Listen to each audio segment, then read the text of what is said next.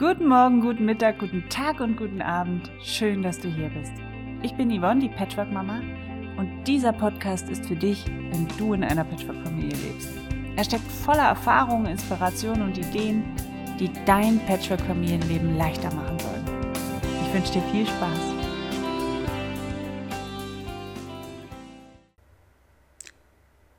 Die Angst vor Ablehnung und warum sie uns lähmt. Ich glaube, nahezu jeder Mensch hat Angst vor Ablehnung. Also mit Ausnahme der wenigen Psychopathen auf diesem Planeten, denen es sowieso vollkommen egal ist, was deren Mitmenschen von ihnen denken. Aber die Angst vor Ablehnung ist ein zentrales Thema in Patchwork-Familien. Und sie ist auch mein zentrales Thema. Und sie taucht immer mal wieder auf. Heute zum Beispiel ganz besonders nach einem Streit, einem heftigen Streit, der mich tief getroffen hat und an meinen Grundfesten rüttelt. Wenn das passiert, überfällt mich eine Ohnmacht, die mich nahezu lahmlegt. Dann kann ich meine Tränen nicht mehr unterdrücken, die fließen dann unaufhaltsam. Ich habe das Gefühl, meine Energie sinkt, sie scheint aus mir herauszufließen in den Boden und was zurückbleibt, ist Leere. Ich fange dann meistens an zu frieren. In solchen Momenten wird mir kalt, so richtig kalt. Mein Körper zittert ganz leicht, es ist nicht unbedingt sichtbar, aber er zittert unaufhaltsam. Ich schaffe es dann dennoch, meinen Job zu erledigen. Obwohl ich mich eigentlich viel lieber unter einer dicken Kuscheldecke verstecken würde. Aber mich zu verstecken hat in der Vergangenheit nur eines bewirkt. Ich zog mich zurück, ich verriegelte die Türen, baute so eine fette, hohe Schutzmauer um mich herum, ja, und machte regelrecht zu. Und nicht selten überfiel mich dann ein Schwall aus Trauer und Selbstmitleid. Ja, ich war Meisterin darin, mich selbst zu bemitleiden. In dieser Phase war die Welt, das Leben, die Mitmenschen, alle waren furchtbar ungerecht. Der Himmel düster, den Abgrund habe ich ganz nah vor mir gesehen. Und auf eines konnte ich mich in solchen Momenten immer außerordentlich gut verlassen.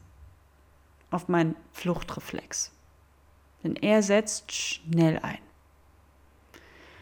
Und in der Vergangenheit gab ich ihm, ja, ziemlich oft nach. Ich lief davon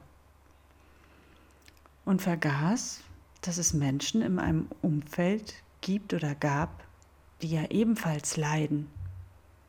Aber die waren mir dann vollkommen egal.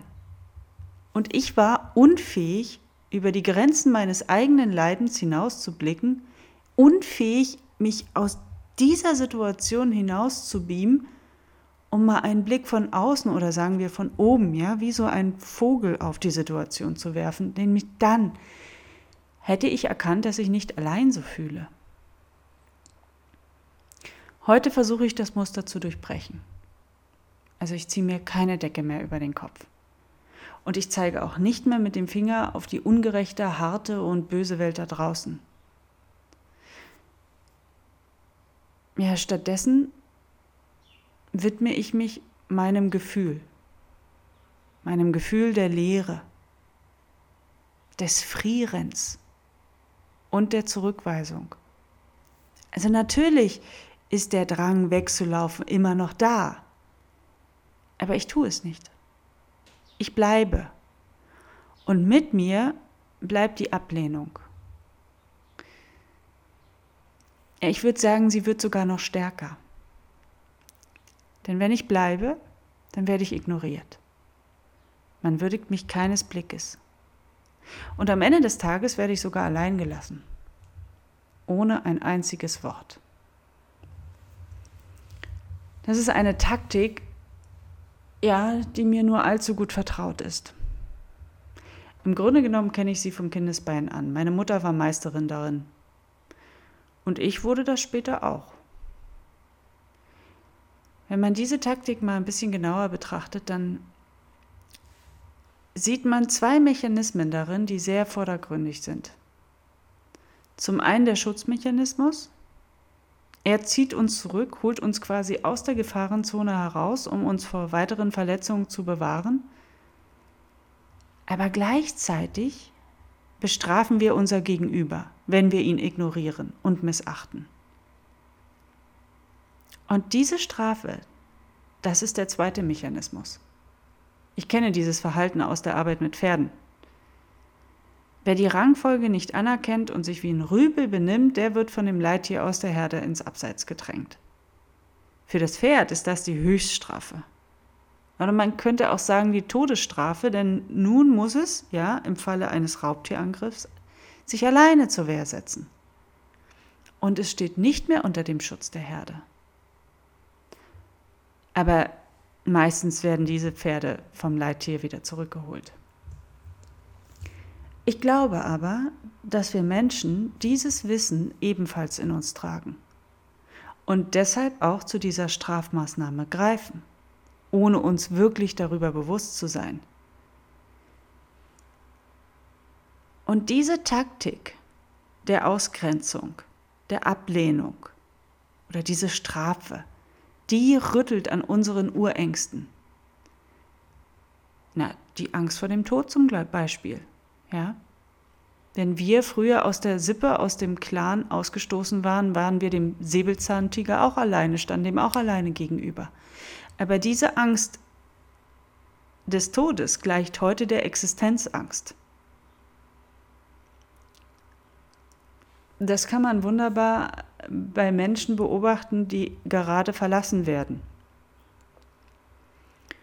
Die haben mitunter große Existenzängste, vor allem auch Frauen, weil dieses alte Denken, dass der Mann der Versorger der Familie ist, immer noch sehr präsent als Rollenbild in unseren Köpfen herrscht. Und in solchen Momenten darf man sich dann gerne fragen, worum geht es hier? Ist es die Angst, verlassen zu werden und dann mittellos zu sein? Oder ist es wirklich der Verlust der Liebe, der mich quält? Und diese Angst, diese Existenzangst, stellt jede Vernunft in den Schatten. Wer Geißel dieser Angst ist, kann nicht mehr klar und vernünftig handeln. Mein Drang wegzulaufen verstärkt sich eigentlich, wenn ich mir dieser Angst bewusst werde. Aber ich bleibe. Ich ziehe mir etwas Warmes an, denn jetzt friere ich noch mehr. Ich mache mir eine Tasse Tee, setze mich nach draußen, starre in den Himmel Und die Abendruhe ist wie Balsam für meine Seele. Ich muss dann immer raus, ich muss in die Natur, ich muss unter den großen, weiten Himmelszelt. Und dann beobachte ich die untergehende Sonne. Die zart rosafarbenen Töne, die kleinen süßen Wölkchen, die sich in, von rosa, orange ins Blau übergehen und an mir vorüberziehen. Und so wie diese Wölkchen am Himmel vorüberziehen, wird sich auch ja, dieser Streit auflösen, wenn auch nicht so schnell. Und ich bleibe ruhig sitzen, trotze meinem Fluchtreflex, lausche meinem Gefühl und frage mich, wie realistisch ist meine Angst? Bin ich heute noch schutzlos feindlichen Angriffen ausgeliefert, wenn ich aus der Sippe oder aus dem Clan ausgeschlossen werde? Oder verlassen werde? Bedeutet das mein Todesurteil? Und gesetzt den Fall, es gäbe keinen einzigen Menschen mehr auf diesem Planeten, der mich liebt was bleibt von mir übrig? Was bleibt, wenn ich allein wäre? Was ist meine Essenz? Aus Angst vor Ablehnung verleugnen wir nicht selten unsere Essenz. Wir tragen Masken, die uns an Rollenbilder ketten, nur um geliebt und anerkannt zu werden. Aber ist das nicht die eigentliche Form der Ablehnung, in der wir uns selbst verraten? Wie sollen uns unsere Mitmenschen erkennen, wenn wir unsere Essenz ablehnen, indem wir uns maskieren? Ich kam zu dem Schluss, dass es nur einen Menschen aus, auf dieser Welt braucht, der mich annimmt. In allem, was ich bin, in meiner vollen Essenz. Und dieser Mensch bin ich, sonst niemand. Das genügt. Und mit diesem Gefühl ging ich schlafen und umarmte mich selbst tief, innig und in voller Liebe. Alles Liebe für dich.